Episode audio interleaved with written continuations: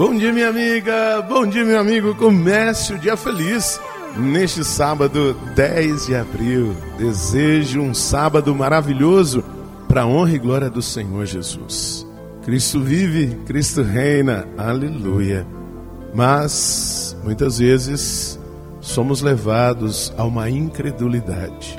No tempo dos primeiros discípulos, nos dias após a ressurreição e mesmo hoje, quantos de nós muitas vezes caímos numa incredulidade, estamos fechados em nosso egoísmo e não conseguimos abrir espaço para que Deus se revele a nós.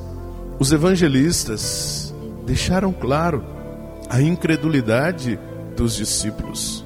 Mas é importante nós sabermos: Jesus não desistiu e foi paulatinamente tocando o coração desses discípulos e ali se tornaram homens de fé, propagadores de um novo tempo.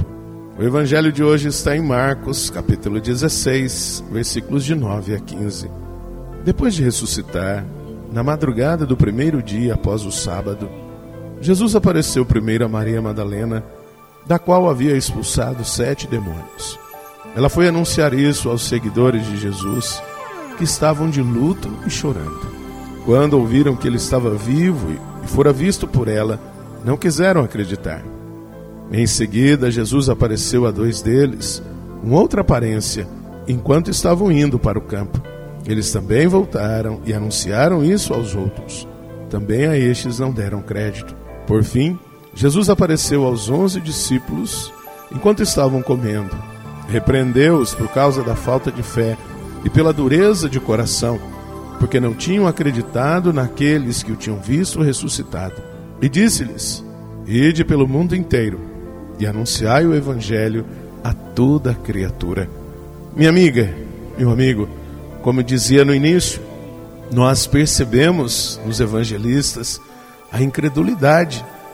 Não acreditaram na fala de Maria Madalena, não acreditaram na fala dos dois discípulos, mas o processo foi acontecendo. Eles fizeram a experiência do Cristo ressuscitado. E aí eles se tornam doutores nessa experiência de fé. Por isso, não são apenas homens simplórios de uma imaginação ingênua, não.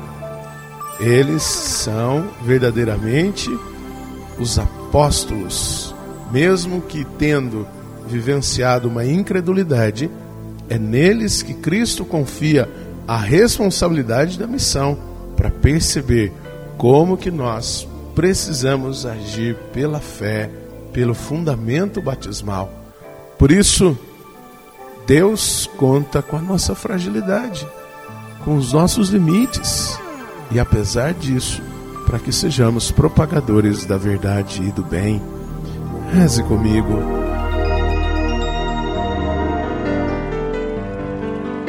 Pai nosso que estais nos céus, santificado seja o vosso nome. Venha a nós o vosso reino, seja feita a vossa vontade, assim na terra como no céu.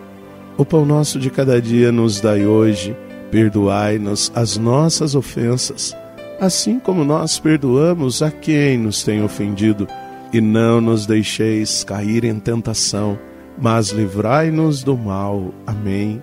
Ave Maria, cheia de graça, o Senhor é convosco. Bendita sois vós entre as mulheres, bendito é o fruto do vosso ventre, Jesus. Santa Maria, Mãe de Deus, rogai por nós, pecadores, agora e na hora de nossa morte. Amém. Glória ao Pai, ao Filho e ao Espírito Santo. Como era no princípio, agora e sempre. Amém. Minha amiga, meu amigo, Vamos abrir o coração para acolher o projeto de vida que o Senhor nos propõe e sermos propagadores desta realidade. E aqui, um carinhoso abraço do Padre Sandro Henrique, diretamente de Passos, Minas Gerais. E que Deus nos abençoe em nome do Pai, do Filho e do Espírito Santo. Amém. Um beijo no seu coração.